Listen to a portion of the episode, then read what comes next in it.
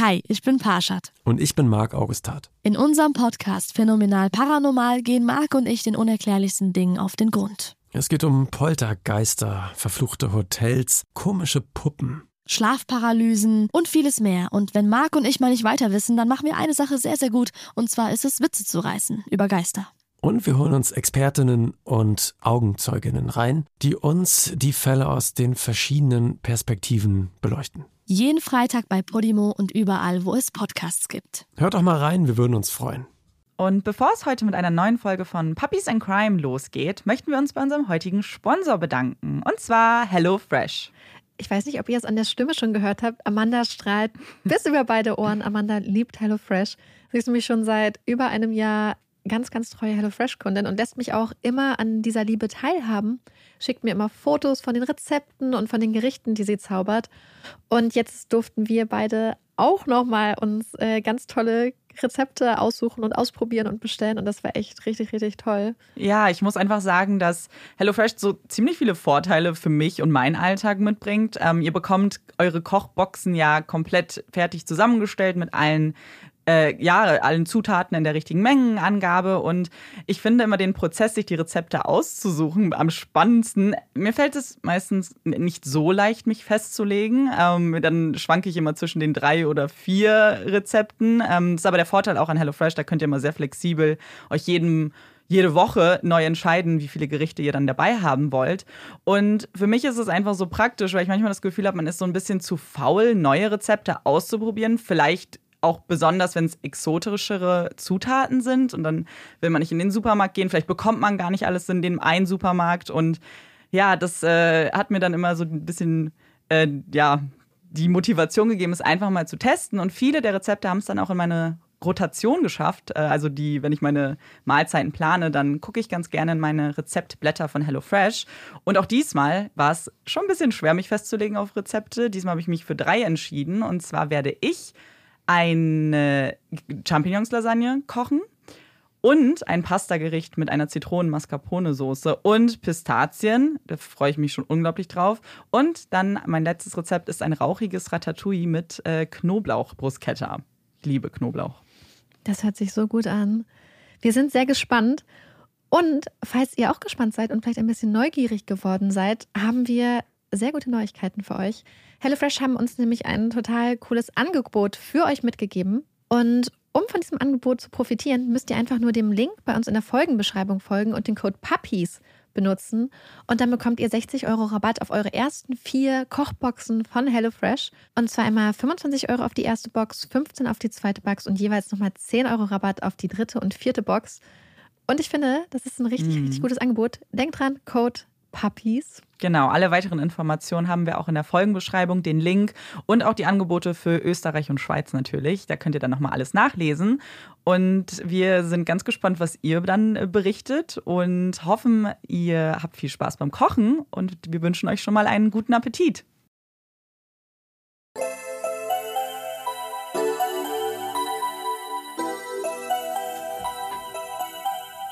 Herzlich willkommen bei Puppies in Crime, unserem True Crime Podcast. Ich bin Marike. Und ich bin Amanda. Marike und ich haben schon entschieden, wir wollen gar nicht mehr so viel sagen. Der Einstieg in diese Folge war jetzt eh schon ein bisschen länger. Wir müssen natürlich kurz über das Wetter reden. Marike. Es ist es, mhm. es war gar nicht so warm angekündigt, aber es ist dann mhm. noch irgendwie warm, wenn man dann zu Fuß durch die Stadt hastet. Ja, und die Sonne scheint. Ich glaube, das macht halt einen großen Unterschied. Ja. Deswegen, aber wir merken, der Sommer neigt sich langsam dem Ende zu. Und ich habe heute den Fall vorbereitet. Ich habe mich bemüht, einen kürzeren Fall zu machen, aus diversen Gründen. mal gucken, ob es mir gelungen ist. Ich lasse das jetzt mal offen im Raum stehen. Und lächeln bitte. Knips.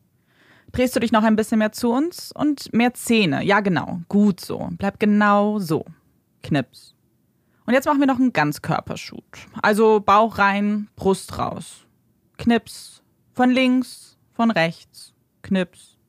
Die Lichter der Kameras flackern und flimmern, erfüllen den Raum wie kleine Blitze. Noch ein paar Outfitwechsel, neues Make-up, neue Frisur und der Tag neigt sich bald dem Ende zu. Wenn es gut gelaufen ist, dann müssen die geschossenen Bilder nur noch nachretuschiert werden und können dann bald in den Hochglanzmagazinen der Welt erscheinen. Wenn es nicht gut gelaufen ist, dann muss das Model am nächsten Tag nochmal ran. Das Model. Die lebendige Schaufensterpuppe, die in die schönsten Kleider gesteckt wird, die glamouröseste Kette am Hals trägt und mit voluminös geföhnten Haaren Werbung für das neueste Produkt auf dem Markt machen soll. Models in den 80er Jahren sind schön. Sie haben die perfekte Haut, die perfekte Figur, sie strahlen auf den Zeitschriften, posieren und lächeln stets in die Kamera. Die Bilder zeigen nicht die Alltagsfrau oder den Alltagsherren, sondern ein Bild von der Traumfrau und dem Traummann. Sie zeigen das Unerreichbare, zeigen Perfektion, haben keinen Platz für Fehler, keinen Platz für Menschlichkeit. Aber sie haben viel Platz für Schönheit. Aber was, wenn die Schönheit dann plötzlich verschwindet? Was ist ein Model dann noch wert? Und was, wenn es sogar diese Schönheit, das perfekte Äußere war, das der Grund dafür ist, dass einer Person Leid angetan wurde? So viel Leid, dass man nicht mehr in den Spiegel blicken möchte, nicht mehr schön sein will, am besten gar nicht mehr angeschaut werden möchte, nicht von Kamerablitzen begleitet werden will. Was passiert, wenn man alles verliert, weil die Fassade, die man sich so lange aufgebaut hat, die perfekte Fassade, plötzlich Risse bekommt? Marla Hanson wird am 18. Juni 1961 in der Kleinstadt Independence in Missouri geboren. Es ist ein holpriger Start ins Leben, denn die Familie, in die sie hineingeboren wird, steht bereits auf wackeligen Beinen. Nur wenige Tage nach Marlas Geburt lassen sich ihre Eltern scheiden und finden kurz darauf auch neue Lebenspartner. Marla wächst zusammen mit ihren zwei Brüdern bei ihrer Mutter auf. Und in den nächsten Jahren würden fünf Halbgeschwister ihre Familie ergänzen. Acht Kinder in einem kleinen Haus, acht Mägen, die es zu füllen gibt, acht kleine Menschen, die ihre eigenen Vorstellungen vom Leben haben. Das Haus ist voll, voller Kinder, voller Menschen, aber auch voller dunkler Geheimnisse. Geheimnisse, die Maler nicht wagt auszusprechen, die ihr ihre Mutter jedoch ansieht und damit nicht klarzukommen scheint. Als Marla zwölf Jahre alt wird, entscheidet sich ihr leiblicher Vater Bob, sie und ihre zwei Brüder bei sich aufzunehmen. Er hat sich mit seiner neuen Frau und ihren zwei Kindern ein Leben außerhalb der Stadtgrenzen aufgebaut. Ein Leben im Einklang mit der Natur auf einer kleinen Farm, komplettes Kontrastprogramm für Marla und das in vielerlei Hinsicht. Denn Bob hat sein Leben der Religion gewidmet, dem charismatischen Christentum, und dieser Glaube würde auch in Marlas Leben ein stetiger Begleiter werden. Es ist ein Glaube, der an den Heiligen Geist, an alltägliche Wunder glaubt und davon überzeugt ist, dass wahre Gläubige in einer unbekannten, unverständlichen Sprache sprechen können, die nur sie untereinander verstehen würden dass das Sprechen dieser Sprache eine Verbindung zu Gott darstellt und er die Körper der Gläubigen eingenommen hat. Marla gibt sich Mühe. Sie möchte glauben, möchte Teil der Gemeinde sein. Also beugt sie sich den Regeln ihres Vaters, ohne mit der Wimper zu zucken. Es sind strenge Regeln, die vor allem ihre Beziehung zu anderen Menschen betreffen. Wenn sich Marla mal mit Jungs treffen möchte, dann müssen diese wiedergeborene Christen sein. Um sich davon versichern zu können, lässt Bob sie vorher zu einem Interview erscheinen. Das heißt, in der Theorie. Denn die meisten Jungen in Marlas Alter schränken diese Regeln eher ab. Und auch ihr selbst fiel es schwer, den Sinn dahinter zu verstehen. Denn so sehr sie glauben wollte, so sehr sie ihrem Vater zeigen wollte, dass sie gläubig ist, wusste sie doch, dass sie es eigentlich nur für ihn tat. Mit 18 Jahren beendet Marla die Highschool und beginnt ein Studium an dem Southwestern Assemblies of God College und die Regeln, die ihr Vater einst in Marles Leben brachte, würden auch hier fortgesetzt werden. Es gibt feste Sperrstunden, Frauen dürfen keine Jeans, Shorts oder Jogginghosen tragen. Jeden Tag beginnt der Unterricht mit einem Gottesdienst.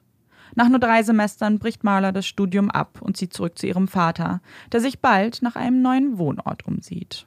Seine Eltern, Marlas Großeltern, leben in Austin, Texas, und sie werden langsam alt. Er will bei ihnen sein, sie unterstützen. Und so sucht er nach dem perfekten Ort in Texas und findet ihn letztlich in Fredericksburg, wo er eine kleine Gemeinde mit einem Waisenhaus gründet. Marla teilt sich ihr Zimmer mit den Pflegekindern, hat kaum Privatsphäre und wieder steht die Religion, der Glaube im Mittelpunkt ihres Lebens. Aber Marla ist erwachsen. Sie will raus, sie will mehr erleben, raus aus der kleinen Stadt ins echte Leben. Sie beginnt Geld zu sparen, nimmt jeden Job an, den sie angeboten bekommt Erst arbeitet sie in einem Souvenirladen, danach in einem deutschen Restaurant. Bis ihr eines Tages eine Freundin aus der Gemeinde einen Vorschlag macht. Einen Vorschlag, den Maler nicht ausschlagen kann. Sie kennt da jemanden in Dallas, der könnte ihr sicherlich einen Job besorgen. Und Marla ist begeistert. Dallas, die Metropole, die Stadt mit den vielen Hochhäusern, eine Großstadt, die ihr so viele Möglichkeiten bieten würde. Sie stimmt sofort zu und bricht Hals über Kopf auf, lässt Familie und Freunde zurück und bereitet sich auf ihr neues, großes Abenteuer vor, auf ihr neues Leben in Dallas. Und in Dallas angekommen, beginnt sie zunächst einen Bürojob bei einer Versicherung. Ein langweiliger, öder Job, der mit der Aufregung der Großstadt eigentlich nur wenig zu tun hat. Also kündigt Maler schnell und beginnt eine Ausbildung zur Immobilienkauffrau. Um dies zu finanzieren, arbeitet sie abends in Hotelbars. Sie ist keine besonders gute Kellnerin, ist eher schusselig und kann sich die Bestellungen ihrer Gäste kaum merken. Aber dafür kann sie etwas anderes ganz gut. Und zwar zu flirten. Die ein oder andere Visitenkarte wird der hübschen Maler zugesteckt. Und jeder einzelne von ihnen behält sie. Denn es sind einflussreiche Männer, die da an die Hotelbars kommen. Und wenn sie erstmal ihren Maklerschein gemacht hat, dann würde sie sie kontaktieren und das ganz große Geld machen. Für mehr interessiert sie sich jedoch nicht. Denn Marla ist verliebt. Verliebt in einen jungen Mann, den sie in der Kirche kennengelernt hat. Es ist eine Beziehung, die ihre Höhen und Tiefen hat. Viele Tiefen, wenig Höhen. So wenige, dass sie sich immer wieder trennen. On-off würde man sagen. Immer wieder gibt es Streitereien zwischen den beiden. Immer wieder kommt es zu Meinungsverschiedenheiten. Denn Marla gehört nicht mehr dazu. Die Ältesten ihrer Gemeinde kritisieren ihre Arbeit als Kellnerin. So etwas gehört sich doch nicht für eine junge Frau. Und eigentlich kritisieren sie so gut wie alles an ihr. Und das reicht ihr. Sie hat dieses Genörgle satt, hat es satt, in eine Kirche zu gehen, in der man nur an ihr rummäkelt, für etwas einzustehen, woran sie sowieso gar nicht wirklich glaubt. Also beginnt sie zum ersten Mal, ihr Leben ganz selbstbestimmt zu führen. Ohne Partner, ohne die Kirche an ihrer Seite. Sie beginnt einen Job bei einer Immobilienagentur und abends arbeitet sie in den schillerndsten Clubs von Dallas. Clubs voller reicher Männer, voller Drogen, voller Ekstase. Es sind die Blicke der Männer, die immer wieder an Marla haften bleiben. Es sind ihre Avancen, die sie immer wieder gekonnt zurückweist. Ihre Komplimente, die Marla freudestrahlend annimmt. Meinen Sie das ernst, wenn Sie ihr sagen, dass sie hübsch ist, begehrenswert, atemberaubend? Steckt da vielleicht mehr in ihr drin als die graue Maus, die sie immer nur in sich selbst sieht? Vielleicht könnte sie es ja mal als Model versuchen. Vielleicht könnte sie damit Geld verdienen. Könnte raus aus dem Club und sich nicht mehr die Nächte um die Ohren schlagen. Sie kontaktiert eine lokale Modelagentur, die Malers Hoffnung jedoch ausbremst. Sie sei viel zu klein, niemand würde sie engagieren. Das Geld, das sie in ein Portfolio stecken müsste, könnte sie sicherlich besser investieren. Reine Geld- und Zeitverschwendung. Geknickt verlässt Marla die Agentur, gibt die Hoffnung jedoch nicht ganz auf. Sie kündigt ihren Job bei der Mobilienagentur, bei der sie eh wenig Erfolg hatte, und beginnt eine Einstellung in einem Modehaus. Dort modelt sie zum ersten Mal, meistens sind es Hüte und Schmuck, im Austausch gegen einen Rabatt auf Kleidung. Im Sommer 1985 bietet man ihr an, sie nach New York zu versetzen. Und Marla muss gar nicht lange überlegen. Natürlich will sie nach New York. Ihre Zeit in Dallas ist eh ausgelaufen. Sie ist einsam, allein, hat keine Familie, kein Geld, weiß nichts mehr mit ihrem Leben anzufangen. New York scheint das perfekte Pflaster für einen Neuanfang. Ein hartes Pflaster für einen Neuanfang, wie sich bald herausstellen würde. Denn wenn sich Marla in Dallas einsam fühlte, dann würde sie das in New York nur noch mehr. Inmitten von Menschenmassen, nicht eine einzige Person, die sie kennt, das ist alles sehr schwer für sie. Und das alles in diesem hektischen New York. Alles ist viel zu groß, zu schnell, zu laut. Ja, Marla hasst New York. Aber zurück nach Dallas, aufgeben, angekrochen kommen, das würde sie auf keinen Fall. Stattdessen steht sie auf, richtet den Blick zielstrebig nach vorne und lässt sich von New York nicht unterkriegen. Und diese Einstellung würde sich bald belohnen. In einem Restaurant trifft sie einen alten Freund aus Missouri, ihr erster Bekannter, ihr erster Freund in New York. Das erste kleine Licht am Ende des Tunnels. Ihr Leben nimmt wieder Fahrt auf. Sie lernt einen Fotografen kennen, beginnt eine Beziehung mit ihm. In den ersten Wochen wird Marla gleich dreimal auf der Straße angesprochen und ihr wird ein Modeljob angeboten. Sie greift nach den Visitenkarten, steckt diese stumm ein und denkt sich nichts dabei. Wie seriös kann ein Job sein, wenn man einfach auf der Straße angesprochen wird? Als sie ihrem Freund die Karten einige Wochen später zeigt, ist dieser aber ganz aufgeregt. Er zeigt auf eine von ihnen. Hier, Er, der ist riesig in New York. Du musst ihn sofort anrufen. Aber zu spät. Der Job ist leider anderweitig vergeben. Aber für Marla ist dies der Anfang. Es ist die Erinnerung an das Gespräch in Dallas, als man ihr sagte, sie sei zu klein. Und es ist der Drang danach, es ihnen allen zu beweisen. Sie stellt ein Portfolio zusammen, geht von Casting zu Casting. Mit Erfolg. Sie wird von einer kleinen Agentur übernommen und steht schon bald für Werbung und Zeitungsartikel vor der Kamera. Hier ein Bild für eine Whisky-Werbung, da ein Schnappschuss ihrer Augen für die Glamour. Nach nur wenigen Monaten hat sich Marla zu einem aufstrebenden Model gemausert. Sie wird oft gebucht, verbringt Stunden im Stuhl, um frisiert und geschminkt zu werden. An einem Set lernt sie Steve Roth kennen. Er ist 27 Jahre alt, also nur zwei Jahre älter als Marla. Aber ihr erstes Gespräch verläuft ein wenig ungewöhnlich. Er fragt sie, ob sie sich die Beine rasieren würde. Und Marla nickt. Das sei ganz falsch, ganz, ganz schlecht, erklärt Steve ihr. Sie soll sich die Haare besser waxen lassen. Sei viel besser. Und dann hätte sie auch längere Zeit Ruhe. Er wüsste, wie das geht. Er könne ihr doch mal die Beine waxen. Und wenn sie wolle, dann könne er auch gleich mit der Bikini-Zone weitermachen.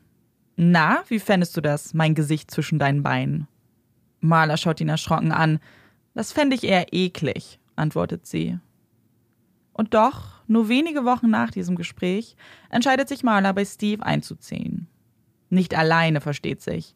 Steve hat eine Art WG für angehende Models gegründet. Die Miete teilen sie sich alle gemeinschaftlich. Das soll ihnen den Start in New York erleichtern. Und mit einem Preis von 600 Dollar ist das Zimmer ein absolutes Schnäppchen. Wie könnte Marla dann Nein sagen? Aber sie würde diese Entscheidung bereuen. Sehr bereuen. Denn der erste Eindruck von Steve bestätigt sich bereits in den ersten Wochen.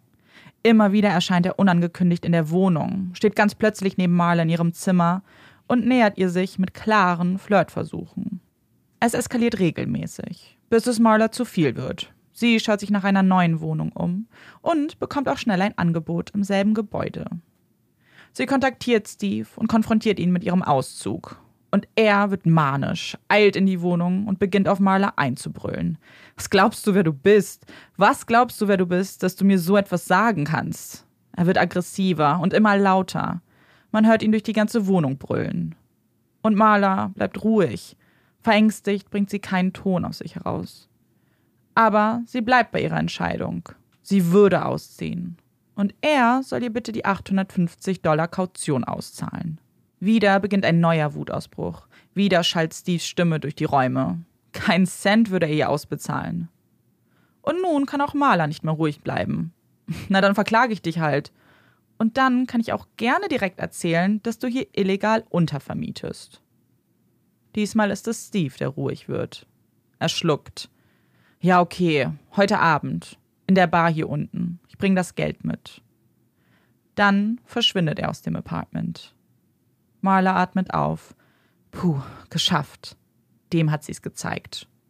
Und nun kann endlich ihr Tag beginnen. Es ist ein aufregender Tag, der 4. Juni 1986. Denn heute bekommt Marla Strähnchen in die Haare. Es ist für einen Auftrag. Und schon seit Tagen freut sie sich auf ihren neuen Look. Und sie freut sich darauf, den Tag in einem Friseurstuhl zu verbringen und sich einfach aufhübschen zu lassen. Den Stress des Morgens zu vergessen und mit ihren Freunden im Salon zu quatschen. Zur Feier des Tages öffnen sie eine Flasche Champagner und stoßen an. Auf Marlers neue Haare, auf ihr Leben, die Jobs, die Freunde, auf New York. Die Gläser klirren und sie lachen. Es ist ein ausgelassener Tag, der sich bald in den Abend verwandelt. Marla beginnt ihn auch von dem Streit mit Steve zu erzählen. Erzählt, dass sie sich heute noch in der Bar treffen würden. Bist du sicher, dass du das machen möchtest? fragt die Friseurin Marla. Er scheint mir ja doch eher ein aggressiver Typ zu sein. Ich denke nicht, dass du dich alleine mit ihm treffen solltest. Ach, winkt Marla ab.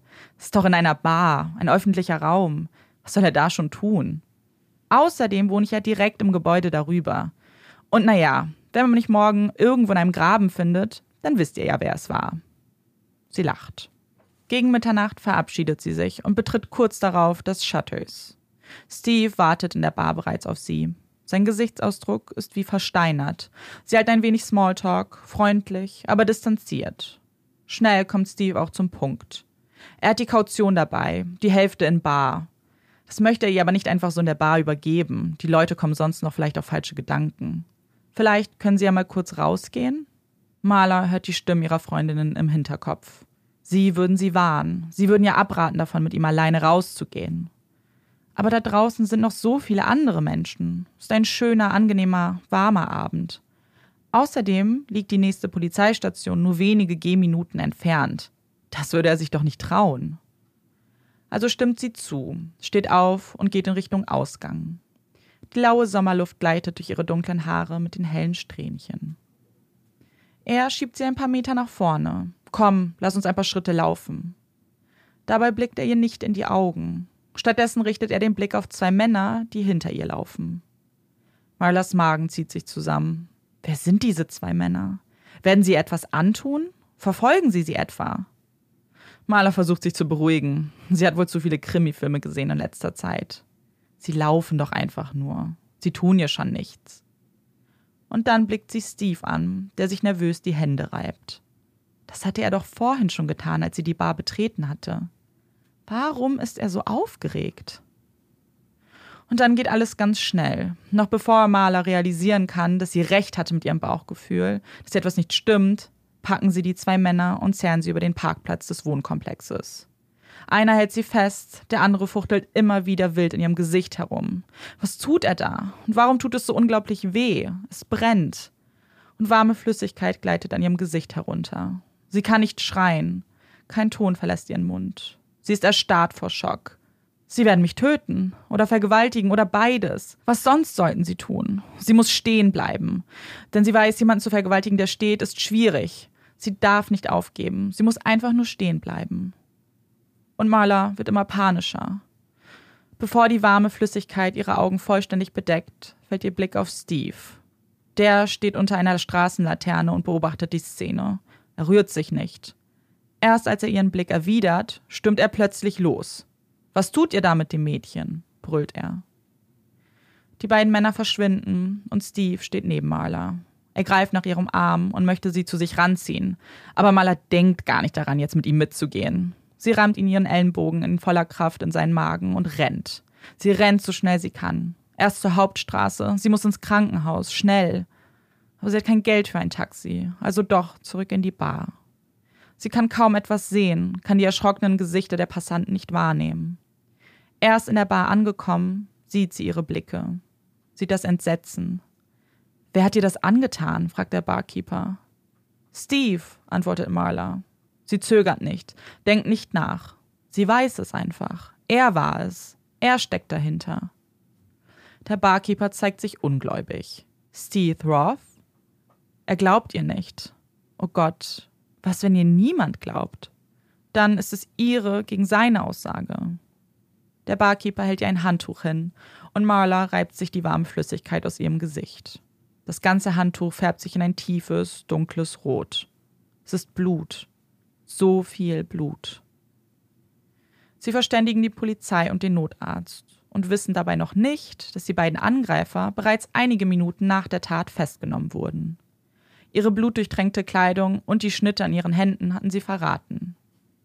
Die Polizei bittet Marla, sie zu begleiten und die beiden zu identifizieren. Sie nickt und steigt in den Polizeiwagen. Kaum hat sie die Tür hinter sich zugezogen, öffnet sie sich wieder und Steve steigt dazu. Er sei Marlas fester Freund. Er wolle sie begleiten. Marla wird kreidebleich. Sie bekommt keinen Ton heraus. Er sitzt neben ihr, so nah. Sie kann nichts sagen. Also schweigt Marla. Zunächst. Bevor sie ins Krankenhaus gebracht wird, identifiziert sie die beiden festgenommenen Männer eindeutig als die Täter. Das sind sie. Sie ist sich ganz sicher. Ihre Gesichter könnte sie nie mehr vergessen. Sie haben ihr das angetan. Sie, das sind der 19-jährige Darren Norman und der 26-jährige Stephen Bowman. Der größere von beiden, Stephen, hatte Marla festgehalten, während Darren mit einer Rasierklinge immer wieder in Marlas Gesicht schnitt. Dabei verletzte er auch Stephen und fügte ihm die Schnittverletzung an den Handflächen zu. Aber wer sind diese zwei Männer? Was hat Marla ihnen angetan? Und hat sie mit ihrer Vermutung recht, dass Steve auch beteiligt ist? Eine Vermutung, die sie erst im Krankenhaus äußern kann, als sie mit den Polizisten alleine ist. Aber noch bevor sie etwas sagen kann, fragt der eine Polizist sie, ob das wirklich ihr Freund gewesen sei. Marla verneint. Und er erwidert, dass ihn das auch wirklich überrascht hätte. Hat sie also recht? Und glaubt man ihr? Glaubt man ihr, dass Steve beteiligt ist, obwohl er selbst nicht aktiv handelte? Ja, das tut man. Denn Steve verstrickt sich immer wieder in Lügen, verrennt sich in seiner Geschichte. Und dann sind da natürlich auch die Aussagen von Steven und Darren. Steven sei ein Freund von Steve. Er habe das alles organisiert und geplant, und die zwei haben es lediglich ausgeführt. Sie gestehen vor der Polizei, und so wird auch Steve noch vor Tageseinbruch festgenommen. Eigentlich Grund, um aufzuatmen. Sie haben ihr geglaubt. Sie haben ihn festgenommen. Er kann ihr nichts mehr antun. Aber für Marla beginnen nun die schlimmsten Stunden ihres Lebens. In einer Operation nach der nächsten wird ihr Gesicht wieder zusammengesetzt. Über 150 Stiche waren notwendig. 150 Stiche, um das auszubügeln, was ihr diese Männer angetan haben. 150 Mal klitzekleine Stiche und die Schmerzen. Schmerzen, die sie nie vergessen würde. Und Narben, die verhindern würden, dass sie es doch tut. Noch gelähmt von der Operation und all den schrecklichen Erinnerungen, ruht sich Marla im Krankenhaus aus. Zumindest hat sie das vor. Doch stattdessen klingelt das Telefon neben ihr in einer Tour. Es sind Pressevertreter. Sie alle möchten ihre Geschichte drucken. Die Geschichte des schönen Models, das ihre Schönheit verlor. Doch Marlas Ärzte unterbinden die Anrufe zunächst. Sie soll sich doch schon. Jede Bewegung könnte den Heilungsprozess verzögern. Also stöpseln sie das Telefon aus, nur um kurz darauf von einer Krankenschwester ermahnt zu werden. Denn die Leute riefen jetzt beim Empfang an und sie sind doch nicht ihre Assistentinnen. Also geht das Telefon wieder an und mit ihm das schrille Klingeln. Erzählen Sie mir Ihre Geschichte. Ich brauche ein Interview. Können wir Fotos bekommen? Wer sind die Männer? Warum taten sie das? Fragen über Fragen. Fragen, auf die Maler auch noch keine Antworten hat. Und weil sie die ständige Fragerei satt hat, stimmt sie einer Pressekonferenz zu. Einmal würde sie sie alle beantworten, so gut sie kann. Einmal Frage und Antwort stehen. Aber danach muss Ruhe sein. Doch von wegen Ruhe. Das Telefon klingelt immer weiter. Aber diesmal ist es nicht die Presse. Und auch keine berührten Bürger und Bürgerinnen, die ihr Mitleid ausdrücken wollen. Nein, es sind Menschen, die glauben, dass das Karma ist dass Marla vom richtigen Weg abgekommen ist und das ihre Strafe dafür sei. Sie war doch mal so ein gutes Kind, ist immer in die Kirche gegangen und dann zog es sie in die Großstadt und das verdarb sie. Das ist ihre Erinnerung daran, wo der richtige Platz ist und dass das Gottes Strafe ist. Liebes, egal was du getan hast, Gott wird dir verzeihen, erklingt es durch den Hörer. Gott wird mir verzeihen? Ist das etwa meine Schuld? Und was will er mir verzeihen? Was habe ich Falsches getan? Und wieso haben diese Menschen eine derartig grausige Vorstellung von Gott? Ist Gott etwa eine Art Mafiaboss? Und wenn du dich falsch verhältst, dann wird dir das Gesicht aufgeritzt? Sie schüttelt mit dem Kopf. Dafür hat sie nun wirklich keine Zeit. Keine Zeit, sich zu fragen, wessen Schuld es ist und was sie hätte anders machen können. Sie hat ganz andere Probleme. Denn wie soll sie sich diesen Krankenhausaufenthalt überhaupt leisten können? Die Operation, Medikamente. Sie hat kein Geld. Das recht nicht so viel Geld. Sie schluchzt. Wieso ist sie nur so verdammt allein hier? Wer würde ihr schon helfen? Und wie durch ein kleines Wunder werden ihre Gebete erhört. Der Multimillionär und Philanthrop Milton Petrie hat von Malers Schicksal gehört und es hat ihn berührt. Durch seine Assistentin lässt der Maler ausrichten, dass er für ihre Ausgaben aufkommen würde und ihr danach für ihr gesamtes Leben jedes Jahr 20.000 US-Dollar spenden würde. Und Maler kann das gar nicht richtig glauben. Ist doch zu schön, um wahr zu sein. Und kann sie so eine großzügige Spende überhaupt annehmen? Kann sie das mit ihrem Gewissen vereinbaren? Sie tendiert zum Nein und wird von der Assistentin am anderen Ende des Hörers unterbrochen. Hör zu, du hast kein Geld, er hat Millionen. Seine Frau gibt mehr für ihre Kleidung aus. Nimm es einfach. Also stimmt Marla zu und kann zum ersten Mal richtig aufatmen. Puh, alles würde gut werden, oder? Jetzt ist es doch nur noch ein Klacks. Sie kann ihre Rechnung bezahlen, die Männer, die ihr das angetan haben, wurden festgenommen und der Prozess wird bereits vorbereitet. Das Happy End ist doch in greifbarer Nähe, oder nicht? Steve Roth wird als erster vor Gericht treten. Die anderen beiden Männer werden gemeinsam angeklagt. Ihr vorheriges Geständnis haben sie nämlich zurückgezogen.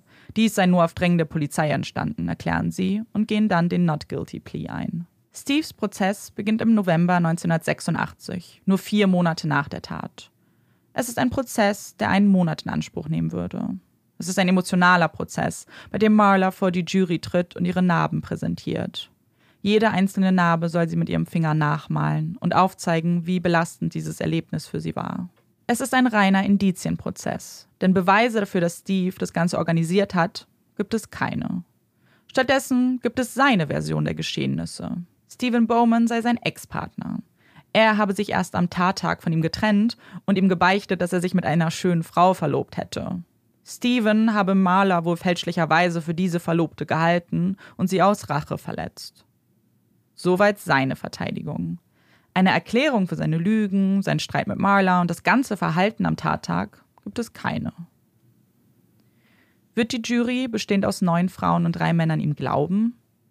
Richter Atlas erklärt, dass sie ihn der schweren Körperverletzung für schuldig befinden müssen, wenn sie überzeugt davon sind, dass er die Tat geplant hat. Er selbst muss nicht aktiv beteiligt gewesen sein. Sie müssen ihn jedoch freisprechen, wenn es der Staatsanwaltschaft nicht gelungen ist, dies zweifelsfrei zu begründen. Insgesamt acht Stunden, verteilt auf drei Tage, würden sich die Juroren und Jurorinnen beraten. Sieben Stunden Material aus dem Prozess nochmal anfordern und anhören. Und dann, am 20. Dezember 1986, zu einem Ergebnis kommen. Sie befinden Steve Roth der schweren Körperverletzung für schuldig. Das Strafmaß würde nach dem Prozess gegen die anderen beiden Männer folgen. Marla atmet auf. Gerechtigkeit.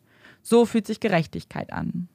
Sie hatte all ihre Hoffnung auf die Justiz gesetzt und sie wurde nicht enttäuscht. Ihr Leid, ihre Narben, die inneren und äußeren, wären nicht umsonst. Sie schaut auf die Staatsanwältin, die für ihre Rechte gekämpft hat, und bedankt sich bei ihr. Sie blickt auf den Platz der Verteidigung. Steve hatte einen guten Anwalt. Er war zielstrebig, aber höflich und respektvoll. Und zuletzt schaut sie auf den Richter, denselben Richter, den sie bald wieder im Prozess gegen Darren und Stephen gegenüberstehen würde. Er war ein guter Richter. Das war ein erfolgreicher Prozess, denkt sie. Sie weiß noch nicht, dass sich diese Meinung und ihr gesamter Blick auf das Rechtssystem sehr bald ändern würde. Drei Monate später, im März 1987, stehen Darren und Stephen vor Gericht. Auch hier lautet die Anklage auf schwere Körperverletzung. Und Stevens Anwalt, Alton Maddox Jr., läutet diesen Prozess mit einer klaren Ansage gegen Marla ein. Sein Plädoyer beginnt wie folgt. Ich werde Ihnen heute von einer Frau namens Marla Hansen erzählen, die hinter jedem Mann in dieser Stadt her war. Eine Frau, die Männer und ihre Beziehung zu Frauen schamlos ausbeutete. Marla Hansen, ein Mädchen aus Texas, hat viele rassistische Probleme. Als sie die Straße entlang ging, sah sie einfach zwei schwarze Männer, die absolut nichts Falsches getan haben, die sich wie zwei zivilisierte Männer benahmen, und sie drehte völlig durch. Sofort begann sie zu glauben, dass sie vergewaltigt werden würde. Und das dachte sie nur, weil sie dieses Gedankengut aus Texas mitgebracht hatte. Und wer glaubt, dass das nur der Höhepunkt seiner Ausführungen war, der liegt falsch. Es ist nur der Anfang.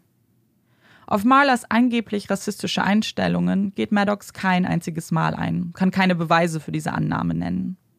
Stattdessen spricht er darüber, dass sie am Tattag einen Minirock getragen hat, dass sie viel Sex mit unterschiedlichen Männern hatte, dass sie von anderen Männern oftmals als Kant bezeichnet wird. Er geht sogar so weit, dass er Maler bittet, dieses Wort für die Jury zu erklären. Eine Frage, die die Staatsanwaltschaft stark kritisiert, jedoch vom Richter zugelassen wird. Also erklärt Maler, so etwas wie Bitch, glaubt sie. Und es ist nicht nur diese Frage, die der Richter zulässt oder nicht eingreift. Nein, der Richter, der im vorherigen Prozess so unscheinbar und fair galt, ist sich nicht zu schade, auch den ein oder anderen Kommentar einzubringen. Ja, er findet auch, dass man Marlas Sexualverhalten als niederträchtig und verwerflich ansehen kann. Dass sie mit vergebenen Männern geflirtet habe, ist unterste Schublade. Was hat das genau mit dem Fall zu tun? Man weiß es nicht. Marla weiß es nicht. Die Staatsanwältin weiß es nicht. Sie sind geschockt, wie eine Überlebende hier behandelt wird, wie sie zu einem Opfer gemacht wird, das scheinbar eine Teilschuld trägt, dessen gesamter Charakter hier auseinandergenommen wird und man nur nach den schlechtesten Eigenschaften sucht, also schlecht im Sinne des Anwalts und des Richters natürlich. In der Öffentlichkeit lassen die beiden Frauen ihrem Frust freien Lauf. Ein solches Verhalten dürfe nicht geduldet werden. Wie kann ein Rechtssystem, das die Opfer und Überlebenden doch schützen soll, derartige Fragen und Aussagen zulassen? Und wie könne man versuchen, eine Jury auf solche Art und Weise zu manipulieren? Sie sind ratlos. Und was, wenn es ihnen gelungen ist? Was, wenn die Jury ihnen glaubt? Wenn sie die Narben zwar sehen, aber aufgrund des schlechten Lichts, das auf Maler geleuchtet wird, nicht beachten? Am 5. Mai 1987 ergeht das Urteil in dem Prozess. Die Jury befindet Darren und Stephen der schweren Körperverletzungen für schuldig. Alle drei Beteiligten werden zu Haftstrafen von 5 bis 15 Jahren verurteilt. Jedoch nicht, bevor Richter Atlas noch ein paar abschließende Worte an Maler richtet. Seine Frechheit, wie sie in der Öffentlichkeit über das Rechtssystem gesprochen hat. Es sei alles komplett rechtsmäßig verlaufen und er sei sehr erbost über ihre Aussagen. Marla beginnt zu weinen. Wie ein kleines Kind wird sie hier getadelt, wird behandelt wie eine Verbrecherin. Warum muss sie sich das anhören? Die Tränen kullern ihre Wange hinunter. Für diese Aussagen wird sich der Richter nach nur wenigen Tagen entschuldigen. Stevens Rechtsanwalt steht hinter seiner Taktik.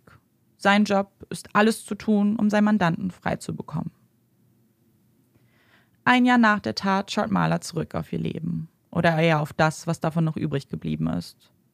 Sie hat starke Depressionen und eine posttraumatische Belastungsstörung, die bislang nicht behandelt wurde. Zu groß die Angst, man könne ihre Aussagen vor Gericht nicht ernst nehmen, wenn sie in psychologischer Betreuung sei. Immer wieder kämpfte Marla mit Albträumen, kämpfte mit den Erinnerungen, überschminkte ihre Narben und vermied es in den Spiegel zu sehen.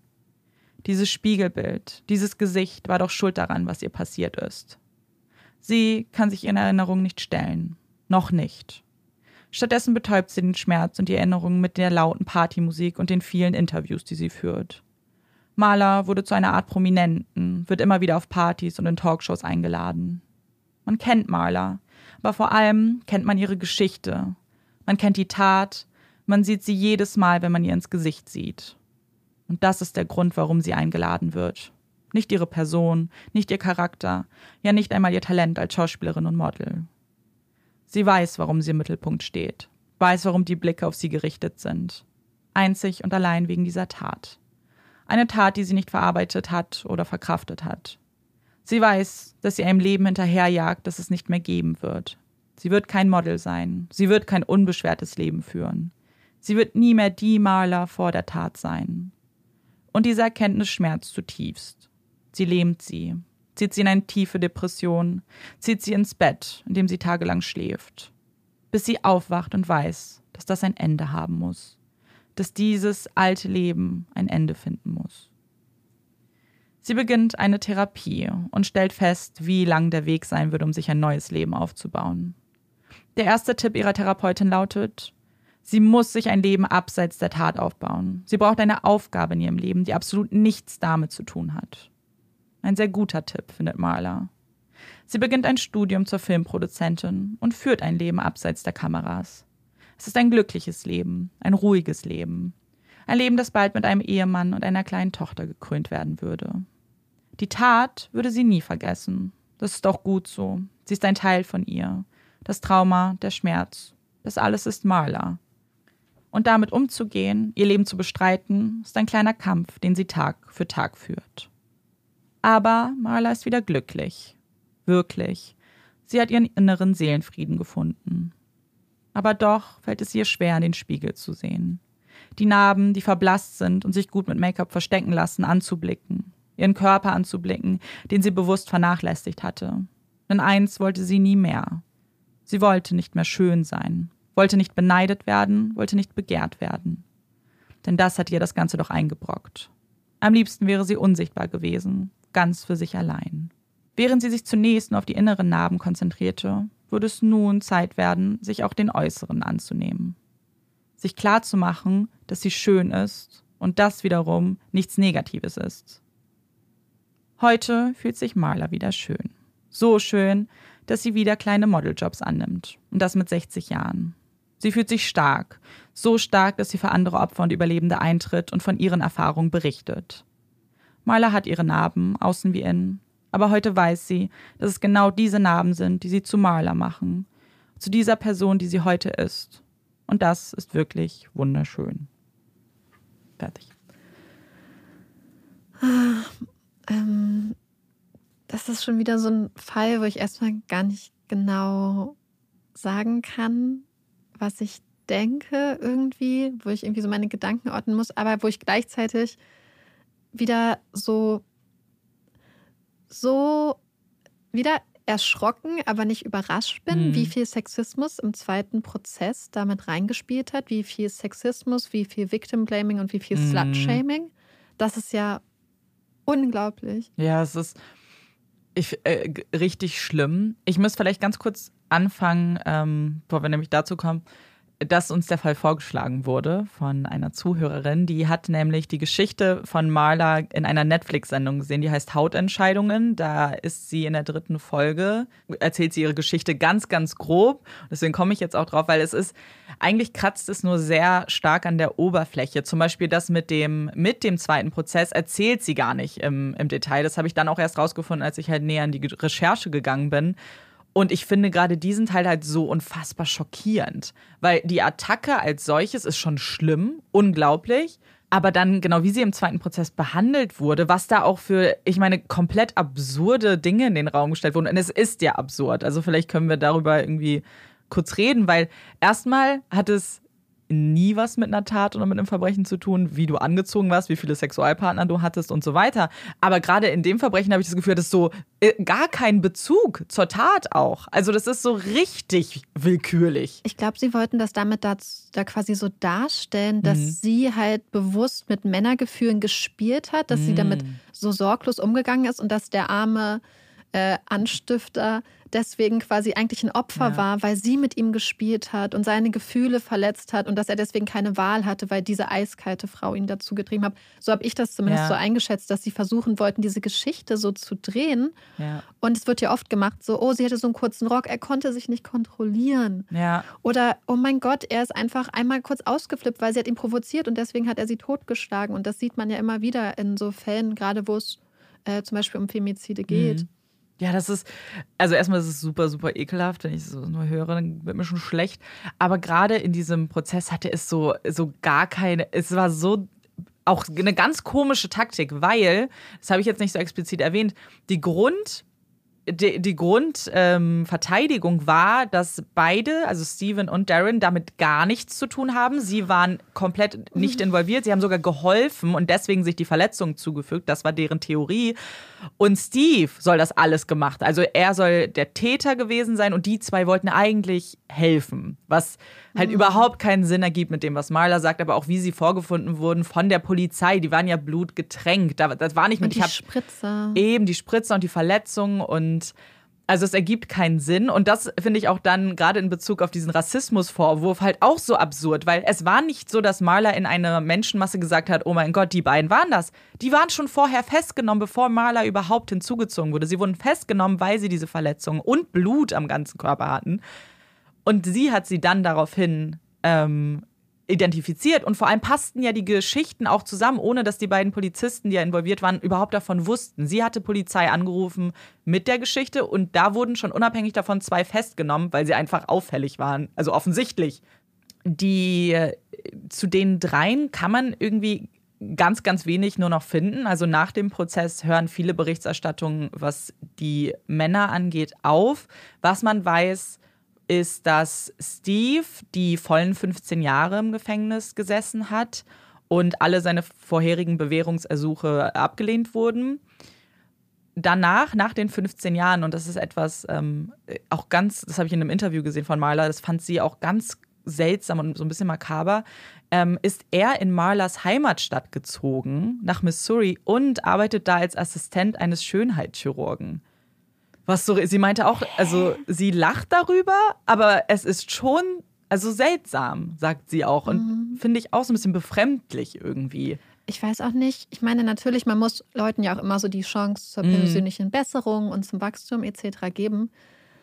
Aber ein Mann, dessen Tat war. Wahrscheinlich hat er ja. vielleicht dem Schönheitschirurgen gesagt, als Grund, hey, ich habe in meinem Leben jemandem die Schönheit genommen, ich möchte jetzt helfen, bei anderen mhm. Leuten Schönheit vielleicht so wiederherzustellen. Ja. Das wäre ja so eine Art von Redemption Story, ja. wo Wie nennt man das? Ähm, oh, ähm, Ihr wisst, was wir meinen, Ja. dass er sich quasi wieder bessert und ähm, Atonement war das Wort, aber. Sühne. Sühne, dass er quasi Sühne leistet. Ja, es total komisch, vor allem in, in dem Interview, das, wo sie das so dann so gesagt hat, meinte der äh, Moderator auch so, okay, also entweder er hat das so gemacht, weil der Moderator hat gesagt, machen die keine Background-Checks oder so. Es ist schon ungewöhnlich und vor allem auch aus, die USA sind ein riesengroßes Land, haben unzählige Bundesstaaten. Warum zieht es dich genau irgendwie nach Missouri in so einen kleinen, also so klein ist es jetzt nicht, aber Kleinstadt? Ja. ganz äh, seltsam. Und zu Darren und Steven findet man eigentlich sehr, sehr wenig. Sie hat in einem Interview gesagt, dass einer von beiden, sie war, weiß auch nicht, wer ähm, im Gefängnis gestorben ist.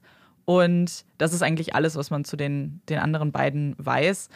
Was mir, das ist bei mir bei diesem Fall eben sehr, sehr extrem aufgefallen. Ich meine, wir kennen Fälle, bei denen der Täter sehr stark im Fokus steht und immer wieder berichtet wird. Hier ist es halt genau andersrum.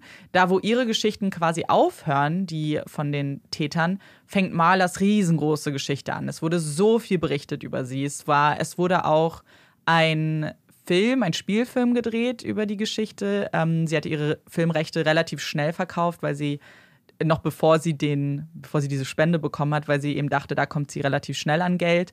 Ähm, den Film gibt es auch bei YouTube, können wir euch verlinken. Ist ein bisschen, ist ein bisschen älter, ist aber ganz gut gemacht. Und eben unzählige Artikel. Und es wurde so viel über sie geschrieben zu der Zeit, aber dann auch später. Es ist auch fast bis heute noch so, dass wenn immer es ähnliche Vorfälle gibt, sie quasi befragt wird, also so ein bisschen das Sprachrohr ist und dann auch ganz oft mit anderen Überlebenden, Betroffenen spricht und so ein bisschen Mut macht, was ich äh, eigentlich ganz schön fand. Es gab so ein Interview, weil was ich zum Beispiel nicht wusste, 2016 gab es so ganz große Probleme in New York, wo irgendwie es hunderte Fälle davon gab, dass ähm, Männer willkürlich auf Frauen losgegangen sind und sie mit Rasierklingen im Gesicht verletzt haben. Und die wurden dann auch festgenommen, aber es waren halt erstmal über 100 Fälle. Und das habe ich gar nicht so mitbekommen, erst als ich ein Interview halt mit ihr gesehen habe und einer der äh, Betroffenen, die auch meinte, das ist einfach vor allem die Verletzung an sich und die Narben, das, das verblasst und man sieht sie auch gerade bei ihr, sieht man sie heutzutage auch fast gar nicht mehr. Aber dieses Trauma, diese Erinnerung, sie meinte, das ist das Allerschlimmste. Also die zwei schlimmsten Sachen an ihrer Geschichte sind die Erinnerung, dieses Trauma, diese ständige Angst, in der sie danach gelebt hat, die Depression. Sie war auch ähm, suizidal ganz lange, bevor sie eben in Therapie gegangen ist. Und dann aber auch, die, wie sie halt, ähm, wie man sie behandelt hat in diesem Prozess, weil sie, das hat ihre ganze Welt erschüttert, weil sie nicht mehr an Gerechtigkeit geglaubt hat, an das Rechtssystem und ja, die Welt, in der sie lebt. Also es war etwas, was sie so super, so, so nachhaltig dann auch ja, beeinflusst hat, ihr Leben. Können wir auch kurz darüber reden, wie krass es ist und wie erschreckend, dass sie auf Therapie verzichtet hat, Mhm. verzichten musste, damit nicht der Eindruck entsteht, dass sie psychisch in Anführungsstrichen instabil ist und dass man statt zu sagen, hey, sie ist eine Überlebende von einem ganz, ganz schlimmen Verbrechen, wir finden es total toll, dass Ja. sie ein therapeutisches Angebot angenommen hat und so, dass das als Schwäche ausgelegt wird, was ist ja unglaublich problematisch. Man kann ja gar nicht anfangen zu erfassen, wie problematisch es ist, in einer Gesellschaft zu leben oder in einem Rechtssystem, wo psychiatrische oder psychologische ähm, Behandlungen und Angebote als äh, negativ ausgelegt werden können. Und vor allem, das war nicht nur etwas, was sie selber vielleicht so wahrgenommen hat, das wurde ihr sogar angeraten. Also Ja, ja. vom Team, genau, es wurde ihr angeraten, nicht in Therapie zu gehen. Und ganz viele Dinge auch, dass sie, ähm, wir wissen ja, dass man manchmal, wenn man Zeugen, Zeugen hat in einem Prozess, sie in gewisse Art und Weise darstellen will. Zum Beispiel hat man ihr auch verboten, sich zu schminken. Sie sollte halt ungeschminkt kommen, damit man halt die Narben besonders gut sieht. Sie sollte auch ganz unscheinbare Kleidung tragen, sollte halt, also natürlich macht, das macht man ja heute auch noch so, wenn man irgendwie die Jury in eine bestimmte Richtung lenken will. Aber das ist natürlich alles etwas, was sie ja noch unsicherer macht in dieser ganzen Situation. Das war ja Monate nach der Tat, ohne Therapie, ohne Unterstützung wirklich. Ihre Familie und so hat sich ja komplett distanziert, nachdem sie umgezogen ist ähm, in, die, in die Großstadt. Das heißt, sie war wirklich mehr oder weniger alleine und wurde dann halt in so einem ganz verletzlichen Zustand dann auch vor eine Jury gebracht. Und im ersten Prozess war es ja noch in Ordnung, also was heißt in Ordnung, da lief es halt fair, respektvoll, da hat keiner, aber dann im zweiten da hätte sie ja auch niemand drauf vorbereiten können. Das hat ja auch, also hat ja auch nichts mit einem fairen Prozess zu tun. Ja, es ist unglaublich erschreckend, vor allem, dass sich ein Richter zu solchen Mhm. Aussagen hinreißen lässt. Ja, das. Ich habe mich dann auch gefragt, weil äh, man hat die, man hat ganz viele Zeitungsartikel dazu gefunden aus der Zeit auch ähm, und dann eben ein, wie er sich entschuldigt. Äh, dazwischen gab es natürlich einen riesengroßen Shitstorm gegen den Richter. Also das war jetzt nicht erst aufgewacht und hat reflektiert und gesehen, oh, das war blöd, was ich gesagt habe, sondern er wurde extrem angeprangert auch für diese Aussagen. Gott sei Dank. Ja, Gott sei Dank. Ich habe aber dann auch mich die ganze Zeit gefragt, aber wie hat er das gemacht? Also man findet keine Aufzeichnung vom, vom Prozess. So hat dann der, der Anwalt ihm so gesagt, so ja, und das, und er saß da, hat genickt und gesagt, ja, stimmt. Das ist, das ist jetzt richtig. Also, weil der Richter hat doch in dem Moment, also ich verstehe gar nicht, in welchem Zusammenhang er diese Kommentare gebracht hat, außer dass er dachte, oh, meine Meinung ist so wichtig, die führe ich jetzt auch nochmal ein. Vielleicht ging es darum, dass, äh, also jetzt nur eine Vermutung, Ja, ja. dass vielleicht die ähm, Verteidigung ihr quasi Sexualverhalten mit bestimmten Worten bewertet hat und vielleicht die Ja. Anklage gesagt hat, das soll gestrichen werden, ist nicht relevant Mhm. oder ist, ist zu subjektiv oder irgendwas. Und dann hat er bestätigt, dass man Ja. es so nennen kann und dass man das einfach Ja, im, in den Prozess protokollen lässt. Ja, das also das wäre halt eine Möglichkeit, wie ich mir das erklären könnte, dass Ja. er das Ja, ja, weil ich weiß auf jeden Fall, dass die Staatsanwältin jedes Mal äh, da auch äh, ja das Wort ähm, oder das kritisiert hat oder beziehungsweise das ja auch streichen wollte und er ja dann sogar noch bestätigt hat. Also so eine gerade dieses Beispiel mit dem, dass sie das Wort Kant definieren sollte, war so so worauf viele sich dann beziehen und sagen, das kann ja, was hat das damit zu tun? Wie kannst du So, das drin äh, lassen? Ja, vor allem, dass du einer Frau sagst, Mhm. bitte erkläre die sexistische Ja. Beleidigung, was es ja ist eine wäre ja. Straftat, ähm, mit, mit der die, Ja. die dir, also die, das Wort, mit dem Ja. du beleidigt wirst. Ja, und dann Bitte erkläre das, weil das ist ja das Wort, was ihr von extern auferlegt wird, nicht Ja. was, was sie jetzt für sich selbst benutzt hat. Es ist ja nicht so, ey, sie beschreiben sich jetzt das und das, erklären sie Mhm. das, sondern hey, sie wurden so und so beleidigt, können Sie uns bitte erklären, was das Eben. halt, als ob Ja, und äh, das ist also, ich bin da total geschockt gewesen, auch als ich das gelesen habe. Ja, ähm, ich habe gerade Amanda Hm. nochmal äh, gefragt, in welchem Jahr genau der Prozess war, 86. Genau. Aber ähm, Und warum, 87 der zweite. Mich, warum mich das gerade so schockiert ist, ist, oder beziehungsweise es, es wisst ihr ja auch Mhm. alle, dass wir diese Mechanismen immer noch haben. Hm. Und das, also ich arbeite zum Beispiel auch gerade an einem Fall, wo sehr ähnliche Mechanismen irgendwie am Spiel sind teilweise und dass das einfach was ist, was sich immer so durchzieht. Und ähm, ich, ich, ich Ja, ich weiß total, was du meinst. Es ist so, wie oft wir von Fällen gesprochen haben, indem wir jetzt einfach, ich beschreibe es jetzt mal als Victim Blaming, so als, als Oberbegriff. Und dass das nicht aufhört, dass das Ja, und auch dieses ähm, sich in diese privaten Angelegenheiten mischen und schauen, ist ja wie, wie unser letzter Fall eigentlich, wo dann Mhm. geguckt wurde, oh, die Zeuginnen, die, äh, die Opfer haben aber schon Sex mit anderen Männern gehabt Ja. oder ähm, ha- sind freiwillig äh, zu Hause in Paris, ähm, haben Sexarbeit äh, geleistet und all diese Sachen. Und dann, ähm, dass das dann quasi benutzt wird, um Überlebenden und Opfern, ja, um sie in ein schlechtes Licht zu rücken. Und Ja, total. Ich, Wir sind ein bisschen sprachlos. Also Mhm. es ist, ich, ich weiß gar nicht, es fällt mir so schwer. Ich meine, wir haben es, glaube ich, auch eigentlich Mhm. alles gesagt, warum das so Ja. problematisch ist, aber es ist trotzdem jedes Mal wieder so erschreckend zu sehen, weil ich mich halt auch frage, wo man da ansetzen kann, beziehungsweise Mhm. ob es gemacht wird, dass man insbesondere Richter, Staatsanwaltschaft etc. da auch hingehend sensibilisiert. Ja, total.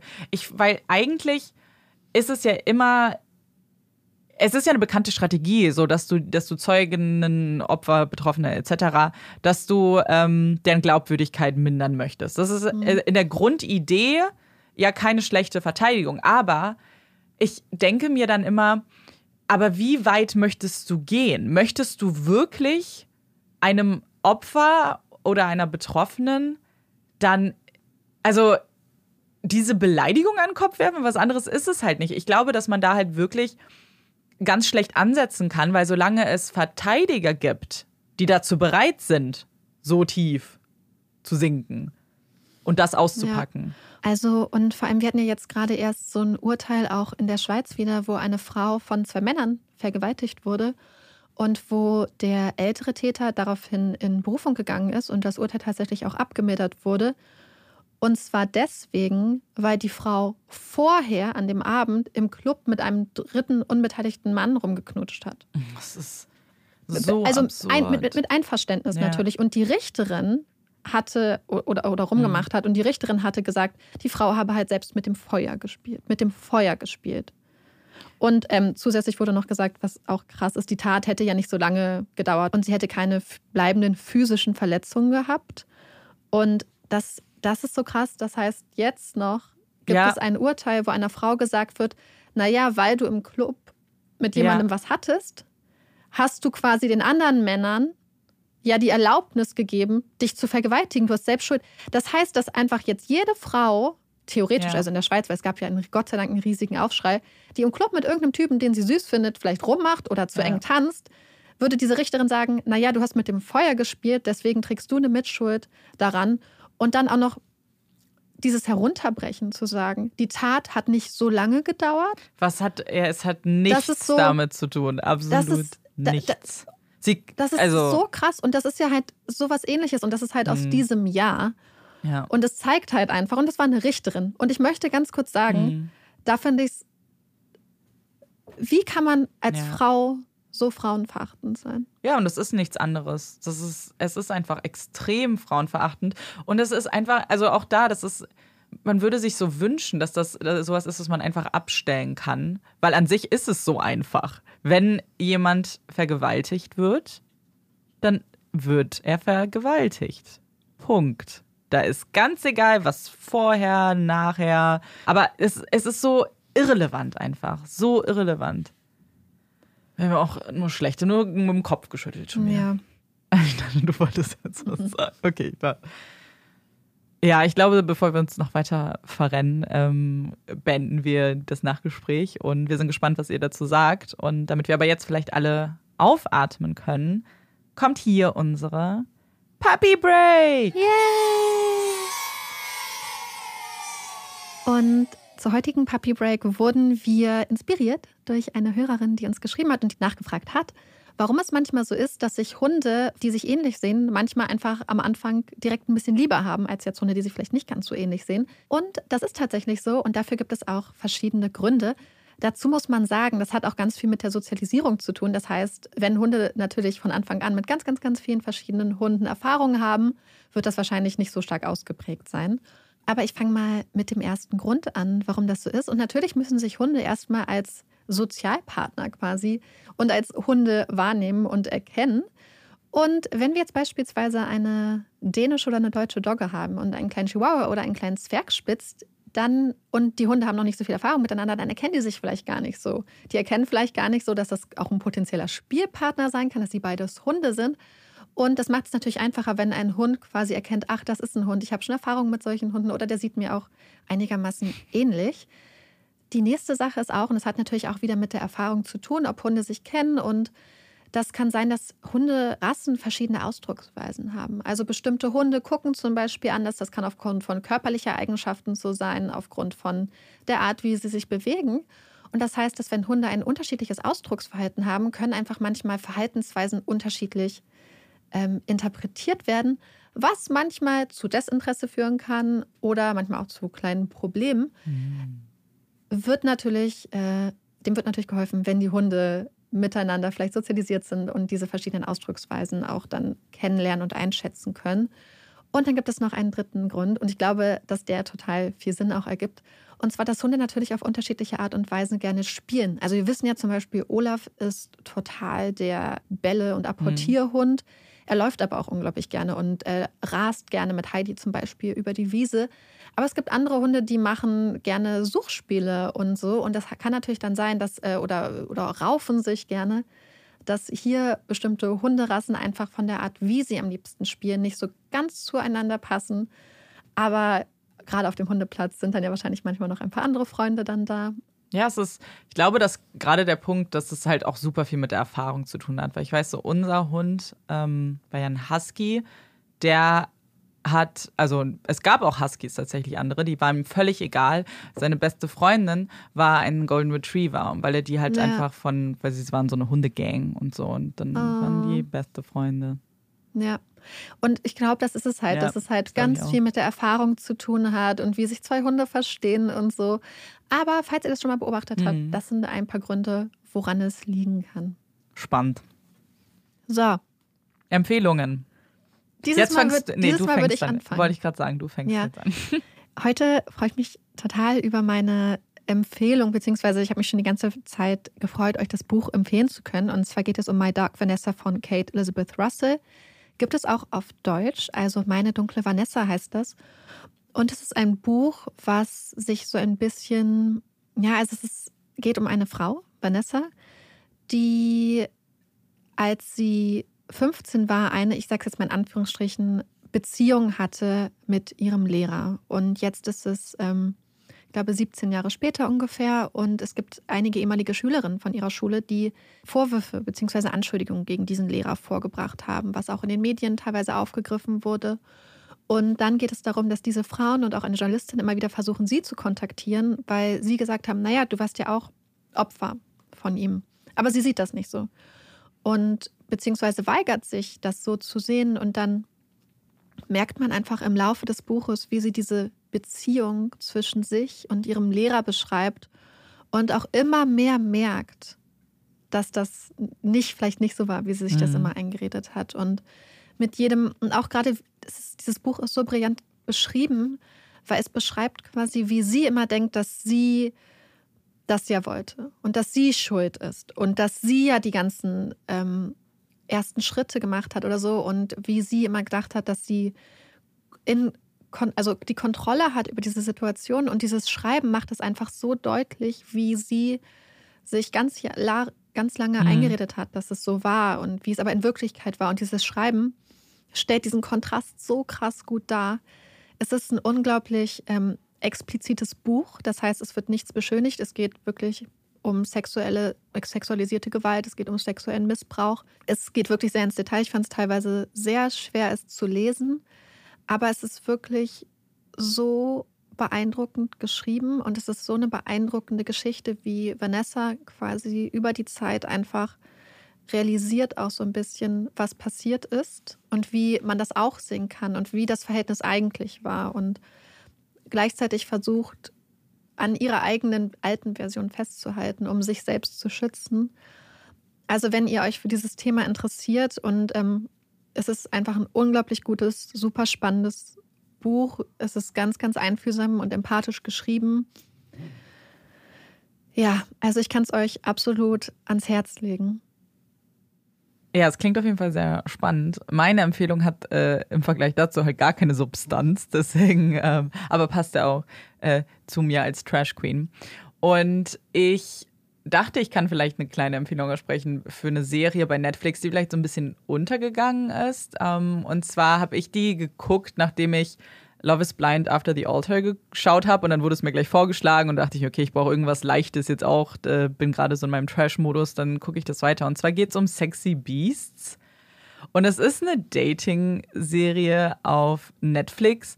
Das Konzept ist relativ einfach erklärt. In jeder Folge gibt es drei Kandidaten, Kandidatinnen und ein, eine Hauptperson. Und diese Hauptperson, die halt daten möchte, ist in so einem, oder alle sind in so einem Kostüm. Ähm, die werden halt verkleidet als irgendwas und dann treffen die sich halt, dann fliegt jemand raus und am Ende muss man sich halt für einen entscheiden, ohne die Person halt gesehen zu haben. Und ich finde es lustig, weil es ist natürlich so ein Konzept, was es ja jetzt schon oft gibt. Also so, wenn wir uns Love is Blind zum Beispiel angucken oder The äh, Masked Singer. ja, sowas. Ja, aber ich meine jetzt mit Daten. ähm, also das Konzept, dass man jemanden datet, ohne die Person gesehen zu haben. Das ist ja jetzt nicht neu, aber ich fand es ganz witzig, dass es so ein bisschen ins Absurde gezogen wurde, dass man halt diese äh, Masken und Kostüme angelegt hat. Wobei ich sagen muss, dass ich die sogar ganz gut finde, weil die sind eben nicht wie beim Masked Singer. Du bist nicht in so einem großen Kostüm und man sieht nichts, sondern es ist halt wirklich auf dein Gesicht. Also manchmal erkennt man Gesichter auch so ein bisschen, wenn es dann ich weiß nicht, was gab's denn? Eine war zum Beispiel eine alte Frau und dann siehst du das Gesicht schon. Ihr wird halt nur so eine Maske aufgelegt. Und ich muss sagen, die, die Arbeit der Maskenbildner oder Bildnerin war echt ziemlich cool. Bei ganz vielen wo dann am Ende siehst du ja, wie die Personen dann aussahen, wo du dir dachtest, ha, das hat man schon so ein bisschen erkannt. So die Gesichtsform zumindest und Struktur. Es ist ganz lustig. Es ist, ich finde vor allem die Reaktion der Leute so witzig, weil es ist so, wenn die dann rausgewählt werden und es hat ja wirklich gar nichts mit dem Äußeren hier zu tun. Ganz, weil man sieht sie ja nicht. Und gerade in den ersten drei Folgen, wo die Herren die Kandidaten sind, wird immer derjenige, der als erstes rausgewählt hat, so richtig zickig.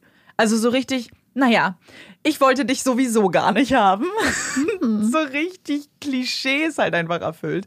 Ähm, aber es ist Gut, schon. dass sie dann rausgewählt wurden. Genau. Denk, also ganz oft sagt dann auch die, die Frau dann so, ja, okay, vielleicht ist es ganz gut, vielleicht passt es dann ja doch nicht so. Es ist ganz, ganz witzig und man kann sich das halt sehr super schnell angucken. Ähm, deswegen hier meine Empfehlung, wenn ihr was Trashiges wollt.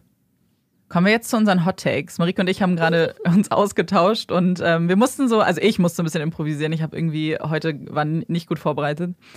Und wir haben jetzt beides Essens-Hot Takes. Marike, willst du zuerst? Ich kann anfangen. Okay. Das Problem, was wir auch Ja. hatten, ist, dass wir beide nicht wissen, ob wir diesen Hot Take schon Mhm. hatten. Aber ich persönlich finde, dass bei Chips die besten Geschmäcker sind einfach nur gesalzen Mhm. oder mit Pfeffer. Mhm. Ich finde so Barbecue ganz schlimm. Ist das das Ungarische so mit Paprika und Mhm. so? Ich meine, natürlich, wenn man irgendwo ist und man ist betrunken oder so oder, oder hat ganz großen Hunger, verstehe ich schon, dass man das so nebenbei auf einer Party so in sich reinschaufelt. Aber das ist doch nicht so. Ich würde nie freiwillig Barbecue oder Paprika-Flavor nehmen, wenn ich stattdessen einfach ganz einfach gesalzen oder gepfefferte Chips habe. Sagt sie, während eine Tüte Paprika-Chips hier auf dem Tisch Ja, aber liegen, Ich die weiß, ich gekauft aber habe. ich habe ja auch Hunger. Ja, die Sache ist, ich äh, sehe das nicht so, aber ich würde auch jetzt nicht sagen, ich finde Salz und Salz und Pfeffer eklig. Bei mir ist es halt, ich finde es super wichtig, dass es so viel Geschmackssorten gibt. Hm. Ich finde, ich bin ja der größte Chips-Esser. Ich, Schokolade würde ich ja verbannen, wenn ich dafür so einen Chipsvorrat hätte.